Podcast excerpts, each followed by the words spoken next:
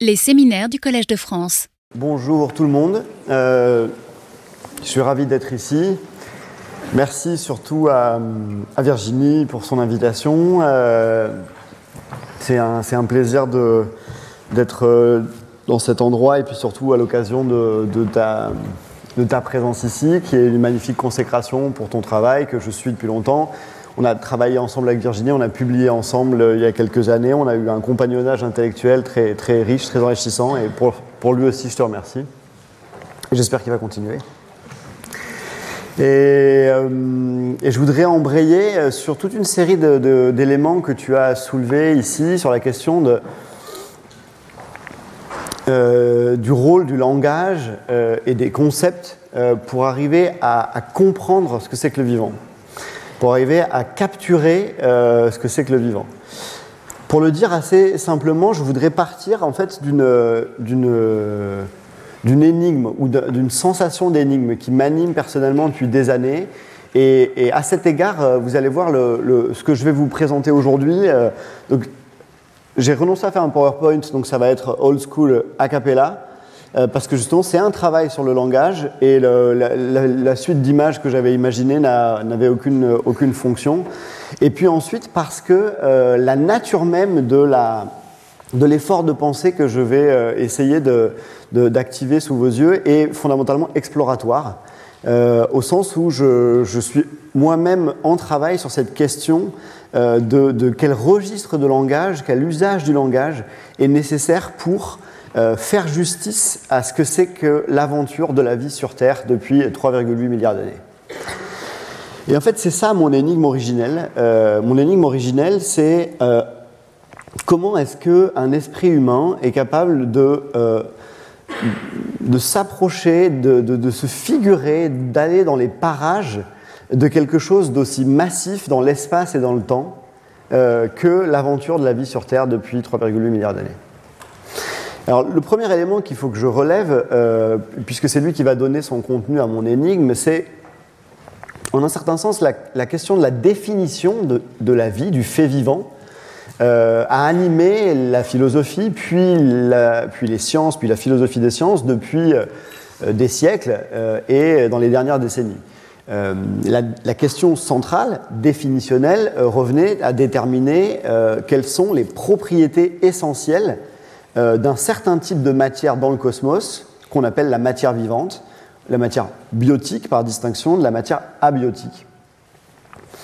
Euh, et ce qui, est, très intéressant, c'est que euh, la philosophie, puis la philosophie des sciences, puis la biologie elle-même ont multiplié les efforts définitionnels, les tentatives de définir, et euh, de, de, telle manière qu'on a accès aujourd'hui à une très grande diversité de définitions de ce qu'est le vivant par distinction du non-vivant.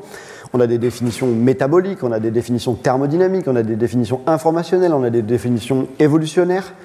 Euh, et pour la plupart, vous les connaissez ou vous les pressentez. Euh, le, vivant, c'est ce type de matière qui, la plupart du temps, a une structure de type cellulaire, qui est porteuse d'une information, qui est capable de s'auto-former, de s'auto-produire, de s'auto-reproduire. Euh, qui a un métabolisme, c'est-à-dire qui va conserver une forme malgré le transit des matières, des molécules euh, à travers cette forme, euh, qui est susceptible d'évolution euh, par variation et sélection. On, peut, on, pourrait en fait passer son temps, enfin, je pourrais passer des heures à vous lister toutes les définitions du fait vivant de la vie, telles qu'elles ont été élaborées depuis Aristote s'il le faut, mais en tout cas depuis la dernière biologie, la biologie post-darwinienne. cette tâche ne m'intéresse pas ici, parce que, euh, parce que pour moi, l'ambition la, la, même de définir ne fait pas justice au fait vivant. C'est-à-dire que je pourrais vous donner la meilleure définition du vivant, je crois que nous, nous ne serons pas entrés dans les parages du vivant. C'est une condition nécessaire et absolument non suffisante.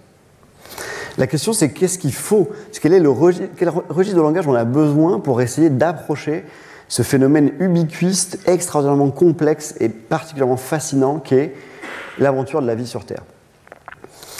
Donc, euh, définir ce que c'est qu'un vivant par distinction d'une pierre, d'une machine ou d'une roche, c'est nécessaire et important, mais ce n'est pas suffisant, à cet égard.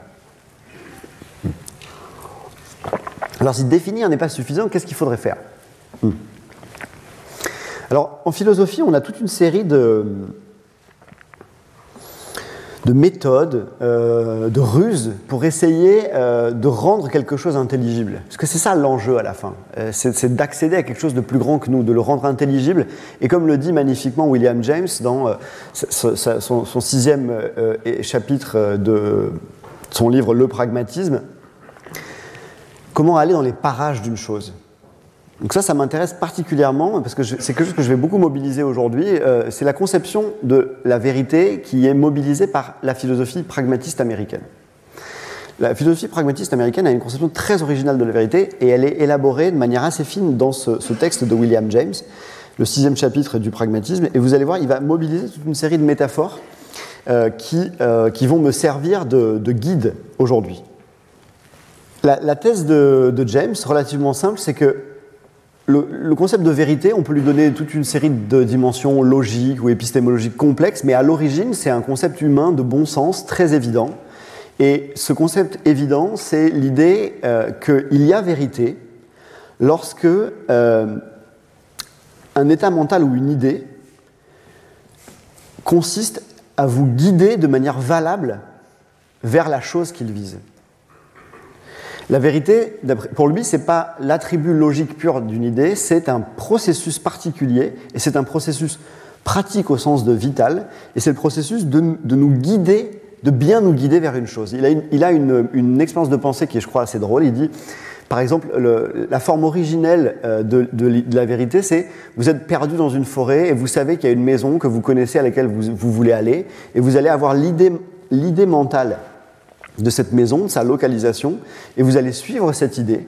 Et si vous arrivez à la maison, dans la forêt, dans la nuit, c'est que votre idée était vraie. Qu'est-ce que c'est qu'une idée vraie? C'est un état mental, c'est une idée qui vous guide jusqu'à une chose, qui vous amène dans les parages d'une chose. Et il le dit encore d'une autre manière, c'est une troisième citation que je trouve décisive, il dit, une idée est vraie quand elle vous permet d'aborder une réalité ou ce qui est en rapport avec elle, quand elle ne met pas en travers de votre chemin toutes sortes d'obstacles, quand elle ajuste et adapte votre vie à la configuration générale de cette réalité. C'est ça qui m'intéresse ici. Ce qui m'intéresse, c'est d'imaginer qu'est-ce que ça voudrait dire un, type de langage euh, euh, qui, qui permettrait d'aller dans les parages du vivant, euh, d'enlever les obstacles qui nous permettraient de le rendre intelligible euh, et qui pourraient nous rendre plus intelligents et plus justes dans notre manière de le penser et d'agir sur lui. Alors, pourquoi est-ce que ce serait si compliqué? Pourquoi est-ce que la définition euh, moléculaire ou métabolique ou évolutive du vivant n'est pas suffisante?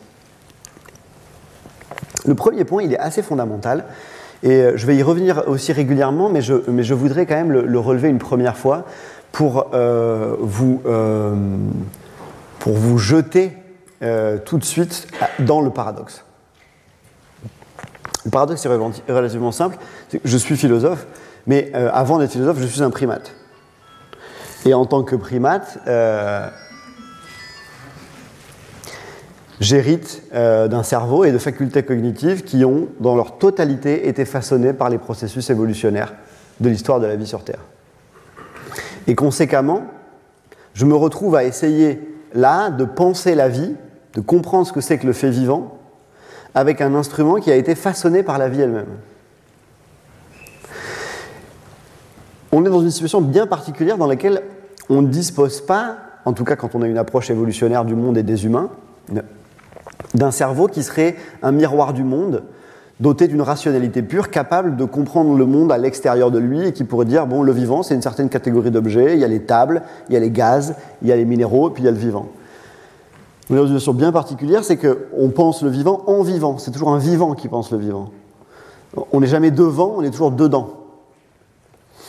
Donc premièrement, euh, il y, a une situation bien particulière euh, à, devoir penser un ensemble de forces, de processus et de réalités auxquelles on appartient. Ça, c'est la première dimension du paradoxe. La seconde dimension du paradoxe, elle est encore moins anodine, c'est que les facultés intellectuelles qui sont les nôtres, dans leur très grande complexité, dans leur histoire évolutive, c'est très clair, n'ont pas été façonnés par la sélection naturelle pour faire de la philosophie. C'est malheureux, ça rend mon métier difficile au quotidien, mais il faut se souvenir que euh, le cerveau primate et les développements néocorticaux euh, caractéristiques euh, des facultés intellectuelles originales du primate humain ont été travaillés, façonnés sous des pressions de sélection dans lesquelles les enjeux existentiels, vitaux, n'avaient rien à voir avec la manipulation de concepts au Collège de France. Conséquemment, L'enjeu et le problème, c'est d'arriver à penser le vivant depuis l'intérieur de lui-même, sans pouvoir le regarder du dehors, et avec un instrument qui n'a pas été façonné pour ce faire. D'accord. Donc, euh, je crois que c'est la première, euh, euh, c'est la première sensation que j'essaie de restituer ici, qui est en fait de multiplier dans un premier temps les obstacles à la croyance que nous pouvons avoir une compréhension évidente et facile du fait vivant, de, l'histoire de la vie sur Terre. Nous disposons de magnifiques concepts en biologie euh, qui sont parfaitement euh, enrichissants et éclairants à beaucoup d'égards, mais à mon sens, euh, ils, ne nous permettent pas d'accéder à une compréhension globale, profonde de, l'histoire de la vie sur Terre, du fait vivant, de l'aventure de la vie sur Terre.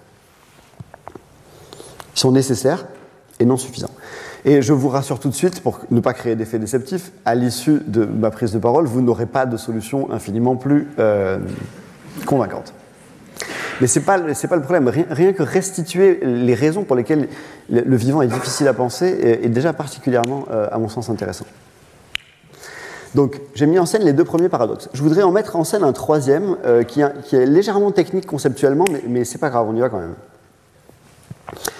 Quand je dis le mot vivant, quand j'utilise ce, concept, euh, en vérité, je nomme une série de phénomènes qui sont absolument hétérogènes. Et je vais vous les lister pour que vous voyez, pour que vous preniez la mesure de cette hétérogénéité et que vous pressentiez par là euh, pourquoi est-ce que euh, les, concepts à bord net, les concepts rigoureux et analytiques qu'on mobilise dans les définitions classiques, ne, sont, ne sont pas pleinement suffisants pour accéder au vivant et qu'il faut ajouter des dimensions complémentaires? Le vivant, c'est d'abord, par exemple, euh, euh, l'aventure de la vie sur Terre depuis 3,8 milliards d'années, telle qu'elle s'est déployée euh, et telle qu'elle a recouvert le, la surface terrestre. Dans l'univers connu, c'est le seul endroit où on la connaisse, en tout cas sous cette, forme, il n'y a, aucun doute là-dessus pour l'instant. Donc d'abord, euh, la vie, c'est la biosphère, c'est-à-dire le tissage de tous les écosystèmes terrestres avec leurs conditions abiotiques. Par conditions abiotiques, on entend euh, les conditions minérales de salinité, de température, de météo, qui constituent euh, une part de l'habitat des vivants. Ça veut dire que aussi, secondairement, ce sont des relations écologiques, des interactions écologiques. Quand on nomme le vivant, on nomme les dynamiques qui caractérise l'activité de la fonge, la vie des champignons, euh, la photosynthèse, euh, l'activité de la pollinisation, l'activité de la faune des sols, euh, toutes, les dynamiques écologiques activées par des êtres vivants, ça rentre dans la définition du vivant. Là, on est à l'échelle qu'on pourrait dire écologique, horizontale, des tissages, des relations. Mais quand on parle du vivant, on parle aussi, je l'ai évoqué, de l'aventure de la vie sur Terre comme histoire, c'est-à-dire de l'évolution. On parle de l'histoire de la vie. Et quand on parle de l'histoire de la vie, quand on, euh, quand on dit vivant, on nomme parallèlement et simultanément encore les grandes forces évolutionnaires. La variation, la sélection, la dérive génétique. Et enfin, quand on parle de vivant, et ça c'est le plus évident pour vous, c'est pour ça que je le dis à la fin, eh ben, on pointe du doigt des organismes, des individus, des espèces des populations. Mais vous voyez, il y a quelque chose de particulièrement intéressant à se dire, rien que dans le mot, spontanément, quand on parle de vivant, l'esprit humain voit une mouche, un zèbre, euh, un corbeau, un humain. Il voit simplement les individus. Mais en vérité, quand on nomme vivant, on dit aussi les espèces, on dit aussi les dynamiques écologiques, on dit aussi les forces évolutionnaires, et on dit aussi la biosphère dans sa totalité et l'aventure de la vie sur Terre dans sa totalité. Donc on met dans un seul concept des choses qui sont des organismes, des choses qui sont des populations, des choses qui sont des lignées, des choses qui sont des processus, des choses qui sont des dynamiques, des choses qui sont des forces, qui ont des degrés d'abstraction extrêmement différents et des échelles d'espace et de temps extrêmement différents. Face à cette hétérogénéité constitutive, euh, la possibilité de mobiliser des concepts rigoureux à bord net, elle est nécessaire pour clarifier ces différentes dimensions. Vous voyez, je l'ai fait, j'ai mobilisé les concepts classiques de l'écologie et de l'évolution pour nommer les dynamiques de la photosynthèse ou de la pollinisation ou les forces évolutionnaires comme la mutation, la variation, la sélection, la dérive. Mais en même temps, à chaque fois qu'on mobilise ces concepts locaux, on segmente l'objet qu'on veut penser et on en isole simplement une petite partie. L'exemple le plus criant pour moi et le plus manifeste, euh, c'est euh, le concept de biodiversité. Le concept de biodiversité qui a été euh, évoqué ici et, précédemment de manière bien plus approfondie, notamment par Vincent, qui, et qui fait un travail très intéressant, très, très riche là-dessus. c'est je voudrais en dire quelques mots, et c'est d'autres mots, c'est une, une, autre dimension de l'analyse, donc c'est intéressant. Parce que je crois que c'est une manière euh, saisissante pour comprendre pourquoi les concepts, dans leur rigueur, euh, capturent des pans du vivant, mais en en occultant euh, une part très significative qui est susceptible d'être problématique. Qu'est-ce que c'est la biodiversité? Sous sa forme 83-85 chez Wilson, la biodiversité, c'est vraiment un très beau concept. C'est un concept très intelligent, très fin, parce qu'il a pour vocation de rendre visible un phénomène qui était relativement invisibilisé jusque-là, qui est l'ensemble des diversités du vivant à différents niveaux enchâssés. Aujourd'hui, quand on entend biodiversité sous la forme médiatique, on a tendance à, la confondre avec la biodiversité spécifique, c'est-à-dire la diversité des espèces sur Terre. Diversité des espèces de papillons, de mouches, euh, de canidés. Euh. Mais le concept de biodiversité, n'est absolument pas restreint à la biodiversité spécifique. Sous sa forme originelle, sa beauté, c'est de dire le vivant, ce sont des diversités enchâssées. Il y a la diversité des espèces, mais il y a la diversité des gènes, il y a la diversité euh, intrapopulationnelle des populations, il y a la diversité euh, d'écosystèmes, il y a des diversités fonctionnelles. Le vivant, c'est des diversités enchâssées. Et la, force de, cette intuition de Wilson au moment où le concept est formulé, c'est de nommer c'est de rendre visible que le vivant, c'était fondamentalement des diversités, au moment même où les menaces les plus graves euh, sur euh, le vivant étaient de l'ordre de la simplification et de l'homogénéisation, à savoir euh, de, la, de, la, simplification et de l'homogénéisation du nombre d'espèces, du nombre de gènes, des possibilités populationnelles, des diversités populationnelles, des diversités d'écosystèmes. Donc c'est un, très beau concept euh, qui a eu toute une série d'effets euh, extrêmement intéressants et qui en a encore à beaucoup d'échelles de la conservation. Moi, mon problème, c'est le moment où euh, ce concept qui est un instrument de mesure commence à être confondu avec ce qui est mesuré. Le concept de biodiversité ne nomme pas le vivant. C'est une métrique conceptuelle pour compter des choses dans le vivant. Sa fonction fondamentale, c'est de pouvoir compter des choses. Euh, c'est pas un miroir du vivant, c'est un instrument de mesure pour en faire éclairer, pour, en rendre visible certaines dimensions. Je, pense qu'une manière un peu explicite de dire ça, c'est euh, la, catégorie de concept à laquelle appartient la biodiversité, c'est la même catégorie que celle à laquelle appartient le concept de biomasse. Qu'est-ce que c'est la biomasse? La biomasse, c'est euh, la biomasse sèche, c'est ce qu'on va mesurer de la masse d'un vivant ou d'une communauté biotique ou d'une espèce par toute une série de procédures instrumentales. Imaginez que euh, j'essaie de savoir qui vous êtes, vous là, et que euh, pour cela, je mobilise l'instrument de mesure qu'est la biomasse.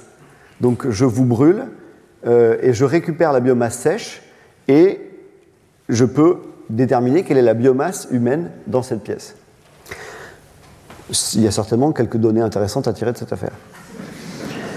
Imaginez que dans un deuxième temps, je dise, eh bien regardez, les gens, le groupe humain qui était dans cette salle aujourd'hui, c'est ça, cette biomasse, cette quantité de biomasse. Vous pourriez avoir à ce moment-là le sentiment légèrement dérangeant que certains aspects de votre personnalité n'ont pas vraiment euh, émergé par le biais de cette métrique. Et bien, il se passe la même chose avec le concept de biodiversité. C'est un instrument de mesure qui, est capable, qui se rend capable de compter des diversités, mais quand on confond, l'instrument de mesure avec ce qui est mesuré, à savoir l'aventure de la vie sur Terre, on en manque fondamentalement euh, les dimensions les plus importantes.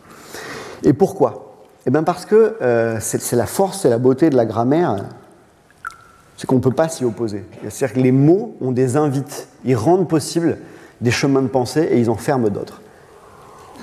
À partir du moment où le concept de biodiversité se donne, et c'est très utile dans beaucoup de contextes, comme un instrument de mesure pour compter, ce qu'il génère, ce qu'il restitue du vivant, pour le dire assez simplement, ce sont des listes. Ce sont des listes d'items.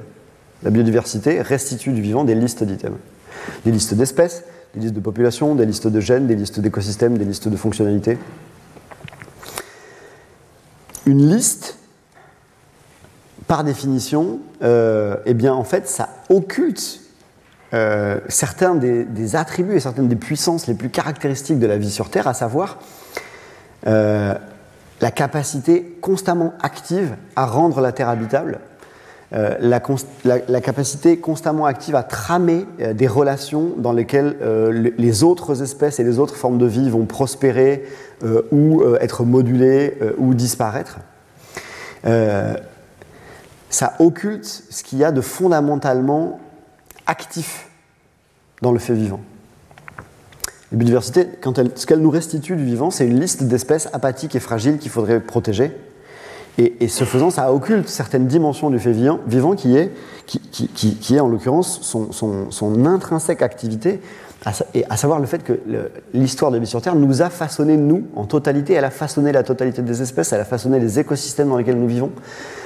Elle rend la Terre habitable à chaque instant.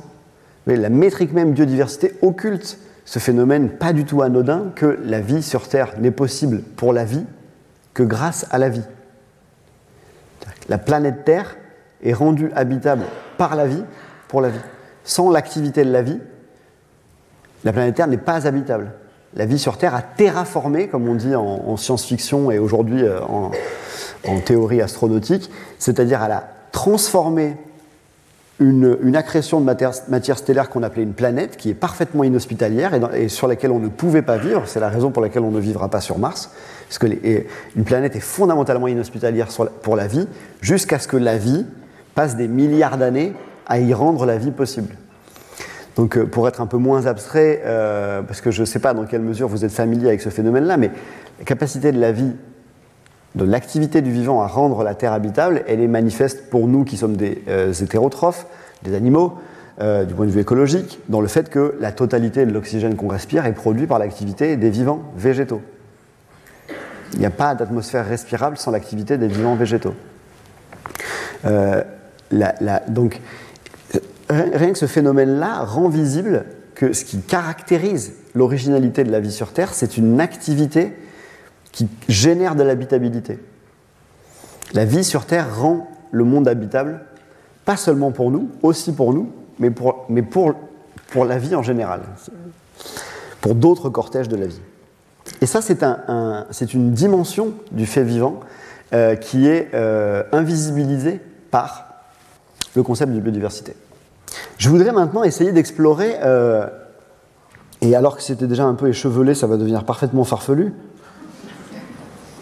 le type de registre de langage qui me semble pas du tout inintéressant pour essayer de, non pas de se substituer, bien évidemment, euh, au trésor de la, de la biologie euh, scientifique, mais qui va consister à essayer de monter sur les épaules de la biologie euh, scientifique pour explorer des registres de langage qui pourraient nous donner, nous faire entrer dans les parages de ce fait vivant, arriver à penser ensemble la vie comme histoire évolutif de 4 milliards d'années, comme biosphère, comme individu et organisme à l'échelle des bactéries, mais aussi comme euh, immense euh, tissu d'interaction.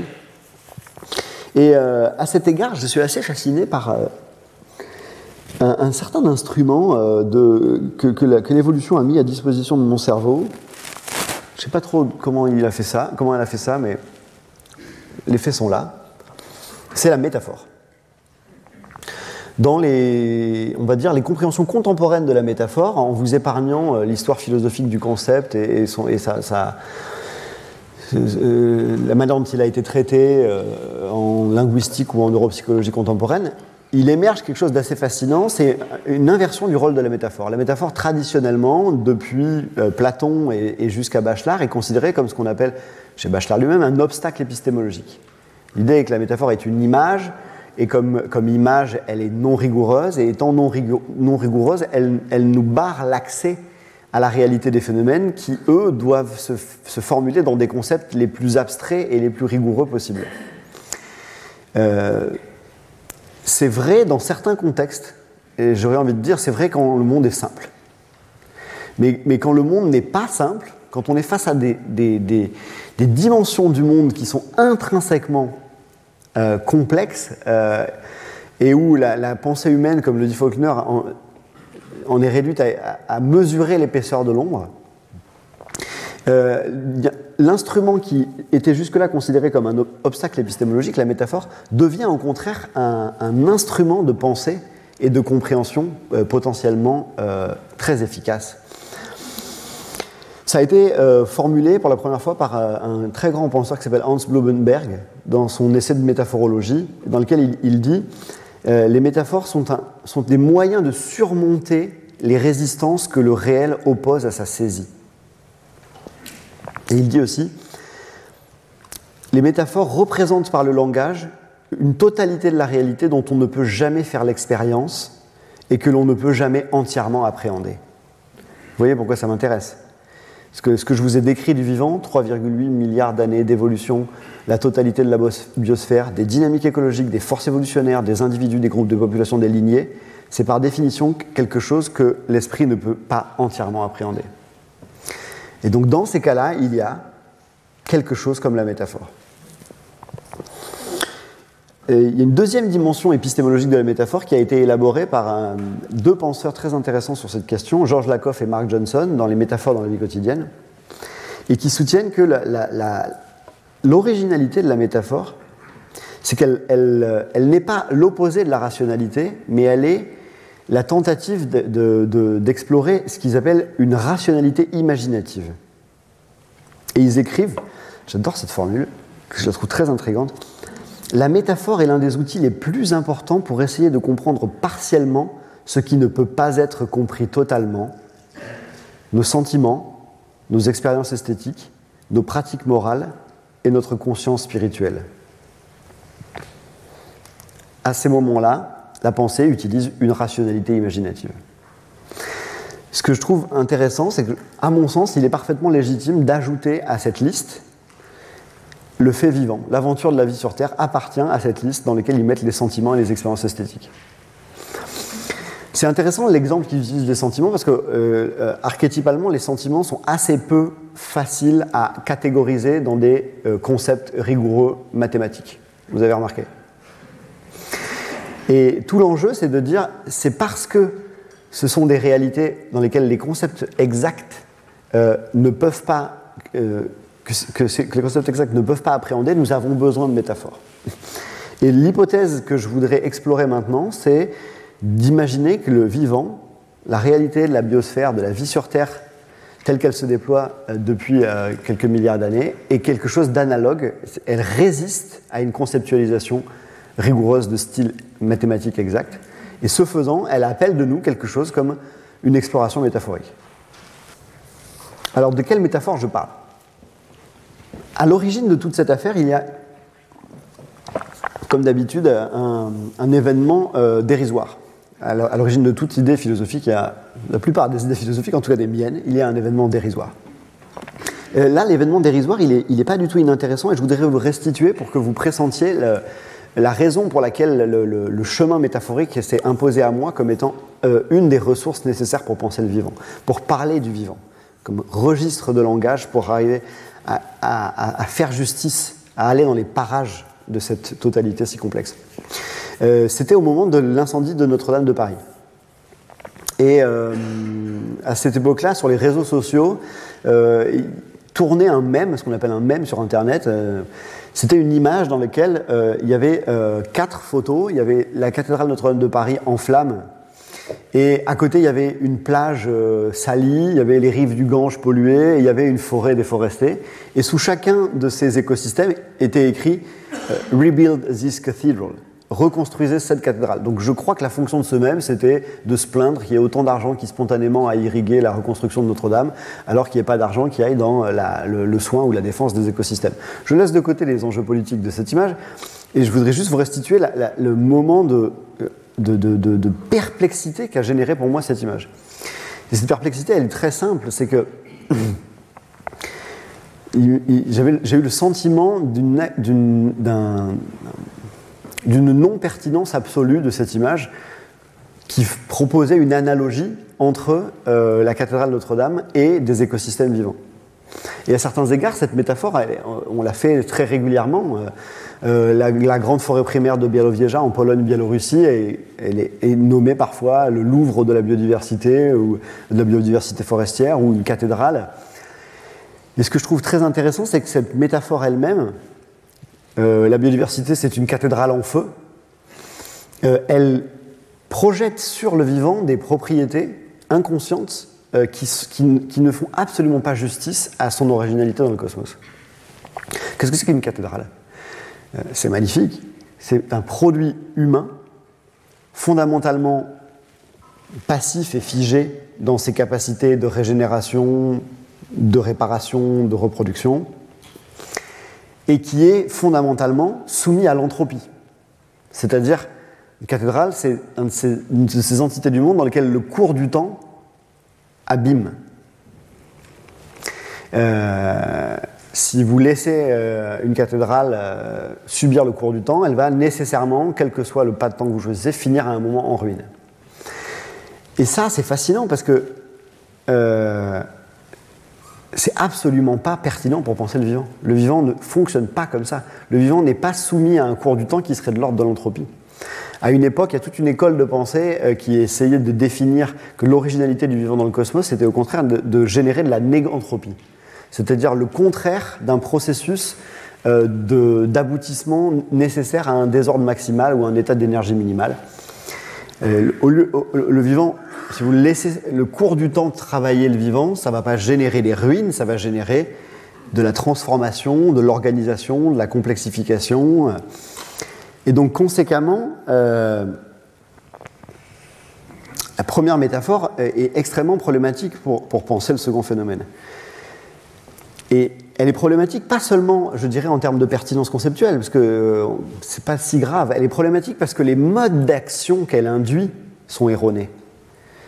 Parce que, en fait, si vous imaginez que le vivant est une cathédrale qu'il faut restaurer, votre compréhension de ce qu'il est et de ce que vous êtes et de comment en prendre soin est absolument erronée. En fait, vous projetez sur le vivant certaines propriétés qui sont vraies pour le patrimoine humain, mais qui ne sont pas vraies pour le monde vivant. Le vivant n'a pas besoin d'être restauré comme une cathédrale. Il a certainement besoin de quelque chose, mais certainement pas ça. Et ça, c'est pas du tout anodin, parce que ça fait émerger une autre métaphore qui est, à mon sens, décisive et qui aujourd'hui est, omniprésente dans le monde de la biologie de la conservation, c'est la métaphore de la restauration. La restauration, c'est un concept qui vient fondamentalement du patrimoine. On restaure des tableaux de maîtres et des cathédrales. On restaure des entités qui sont passives et figées et qui, sans nous, sont soumises à l'entropie. Euh, conséquemment, on se met spontanément dans une position dans laquelle l'enjeu, c'est euh, de euh, prendre soin d'une entité figée, fragile et passive qui, sans notre action, tombe en ruine. Le problème, c'est que là, on est en train de parler des processus qui nous ont façonnés dans notre totalité et qui rendent la Terre habitable depuis des milliards d'années. Si vous voyez l'ampleur du malentendu dans la gamme des métaphores les plus spontanées qu'on va mobiliser pour justifier un projet de restauration euh, écologique. C'est ça qui est fascinant dans les mots, c'est que même dans un mot, il y a des trésors de philosophie cachés. Alors la question, euh, c'est que à la, lumière de ce sentiment que la, cathédrale en feu n'était pas, la cathédrale en feu partait en fumée n'était pas une bonne métaphore pour penser le vivant, il m'est venu une autre métaphore euh, alternative qui est, en fait, le vivant, ce n'est pas une cathédrale en flammes, c'est un feu lui-même. Le vivant, c'est un feu lui-même. C'est un feu lui-même au sens où c'est un style de dynamique qui, à partir de quelques braises, a une puissance de radiation est capable de se déployer à la surface de la Terre. C'est ce qui s'est passé après chaque grande extinction euh, dans l'histoire de la vie sur Terre. Est capable de créer des formes euh, et euh, a une, une, puissance de déploiement et d'automultiplication qui sont certaines des propriétés d'un feu. Alors souvenez-vous bien sûr, une métaphore, il ne faut jamais la prendre au sérieux.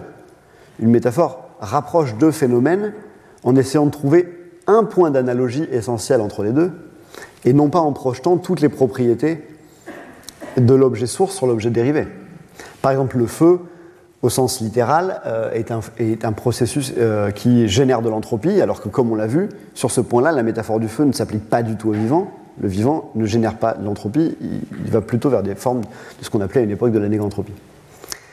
Mais c'est comme si cette métaphore du feu, elle était capable de rendre visibles certains attributs du vivant que la métaphore de la restauration cachait. Et en même temps, dès l'instant où euh, il m'est apparu que le, concept, que la métaphore du feu pour parler du vivant était intéressante, il y a une seconde dimension qui m'est apparue, c'est que cette métaphore-là permettait de restituer euh, aussi quelque chose de plus juste dans les paradoxes qui nous lient à l'aventure de la vie sur Terre. L'un des premiers paradoxes, c'est que comment penser quelque chose qui est en même temps plus puissant que nous La vie sur Terre est plus puissante que nous au sens très clair où c'est elle qui nous a façonnés et qui rend encore la Terre habitable aujourd'hui, mais qui est simultanément fragile. Comment arriver à capter ce paradoxe que la vie sur Terre, c'est quelque chose qu'il faut défendre, mais qui en même temps est plus grande que nous, plus ancienne que nous et plus puissante que nous. Comment tenir ensemble ce paradoxe que euh, la vie sur Terre, c'est quelque chose dont on a besoin de prendre soin, mais que ce soin ne peut pas être de la restauration analogue avec ce, qu'on fait pour les bâtiments nationaux? Quel est le type d'action qui devient spontanément, qui fait sens lorsque on imagine le vivant comme un feu? Eh ben, c'est ce que j'appelle raviver, c'est-à-dire c'est laisser au vivant les, conditions d'expression de ses propres puissances de réparation littéralement, on ne peut pas et on ne pourra jamais restaurer de la vie sur Terre. On peut au mieux restituer les conditions d'expression au vivant pour qu'il exprime lui-même ses propres puissances d'autoréparation et de euh, reconstitution, de régénération. Donc, ce qui m'apparaît intéressant dans, une approche métaphorique, c'est que euh, le propre d'une métaphore, c'est que c'est pas simplement une manière de rendre visible un aspect caché d'un phénomène, c'est aussi une manière d'ouvrir des chemins de l'action bien particuliers, de rendre possible certains, certains modes d'agir. Mais, et c'est le troisième temps, dans le moment même où, eu où cette métaphore m'a semblé pertinente, elle m'a semblé infiniment insuffisante, ridiculement insuffisante. Et, euh, et à partir de là, euh, m'est apparu que, à mon sens, une manière de penser, une manière de parler qui permettrait d'explorer la richesse des dimensions de ce qu'elle fait vivant, c'est pas, pas d'en faire une métaphore, mais c'est d'en multiplier indéfiniment les métaphores. Et ce qui est intéressant, c'est quand vous lisez l'histoire de la pensée du vivant, de la biologie sous cette lumière, euh, et en fait les biologistes, les penseurs de la biologie l'ont fait depuis toujours. Euh, L'un des événements originels, c'est euh, 1859, enfin c'est un carnet bête Darwin, donc c'est dans les années 1830, c'est euh, le corail de la vie. Darwin qui soutient que ce qu'on appelle arbre de la vie mériterait plutôt de s'appeler un corail.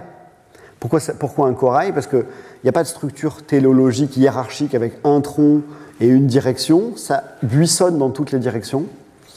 Et simultanément, il n'y a que les parties en surface qui sont encore vivantes, à la surface du présent, et le reste du corail, euh, qui correspond au passé, a disparu, n'est plus vivant.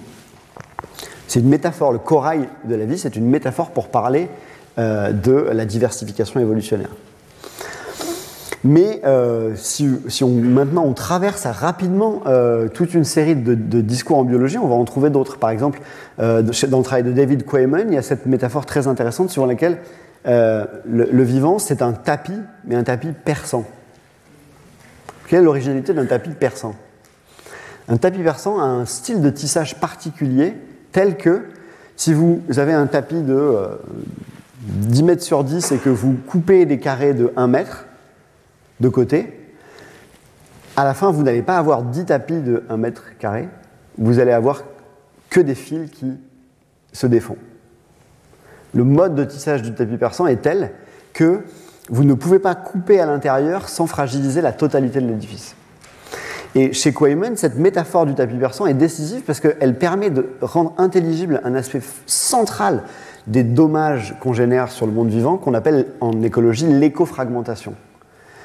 L'écofragmentation, c'est l'idée que, imaginez un espace naturel, une forêt, imaginez que vous la traversez de routes, de lignes TGV, euh, de structures euh, artificielles, tout en conservant, la conservant à superficie égale. Vous pourrez dire la la superficie de la forêt est égale, donc en fait on n'a rien détruit, on n'a rien abîmé. Et eh bien en fait, vous aurez éco-fragmenté le milieu et vous aurez fragilisé un très grand nombre des processus des espèces et des lignées qui y vivent, parce que vous aurez fragmenté leurs habitats vitaux et les capacités de transport des graines, des spores, des animaux, euh, et donc, l'activité des dynamiques qui rend le milieu habitable. C'est en ce sens-là que vous voyez la métaphore avec le tapis persan. Vous, vous, faites passer des routes et des lignes TGV dans une forêt, même si vous avez la même surface, à la fin vous n'avez plus de forêt, parce que vous avez euh, rendu impossible tous les transits et les circulations qui la rendent vivante et fonctionnelle. Et puis, autre métaphore, euh, euh, proposée par Georgina Mays, une écologue de l'Université de Londres, qui dit le vivant est une bibliothèque. Fondamentalement, c'est une bibliothèque en quel sens? Au sens où chaque forme de vie, chaque lignée est porteuse, en fait, chaque cellule, d'un livre, d'une mémoire qui restitue la totalité de l'histoire des interactions que cette lignée a eues avec son passé, les espèces qu'elle a connues depuis l'origine de la vie. Et donc, à cet égard, fragiliser ou détruire la biodiversité, c'est brûler la bibliothèque de la vie. Et en même temps, dès l'instant où on dit ça, et c'est là que c'est intéressant, on se dit, mais le problème, c'est qu'une bibliothèque, c'est à nouveau passif et, figé. Une bibliothèque, ça n'écrit pas de livres. Or, le vivant écrit des livres. Le vivant n'écrit pas de livres, certes. Le vivant crée des espèces tout le temps. Donc il faut ajouter une autre dimension à la métaphore. Il faut dire qu'en plus d'être une bibliothèque, le vivant, c'est des poètes. Parce que chaque lignée est porteuse potentiellement d'une radiation de forme de vie, d'une radiation d'espèces, aussi bien que d'Ulstodon, l'un des premiers euh, mammifères dont on arrive à retracer, qu'il est un ancêtre commun des mammifères vivants actuellement, euh, était une lignée qui avait en germe aussi bien les baleines que les rats, que les humains, que les hippopotames, que les girafes. Il y a dans cette mémoire-là la possibilité de radiation de toute une série de formes de vie. Alors voilà où ça nous amène, et c'est ça qui, en fait, qui m'intéresse, et c'est le, le, genre d'inconfort euh, mental que je voudrais générer. Je voudrais essayer d'imaginer qu'est-ce que ça nous fait sentir et comprendre, comment ça nous permet de nous approcher dans les parages du vivant, de dire le vivant est un feu et ce n'est pas un feu parce que c'est un tapis persan. Et ce n'est pas un tapis persan parce que c'est une bibliothèque.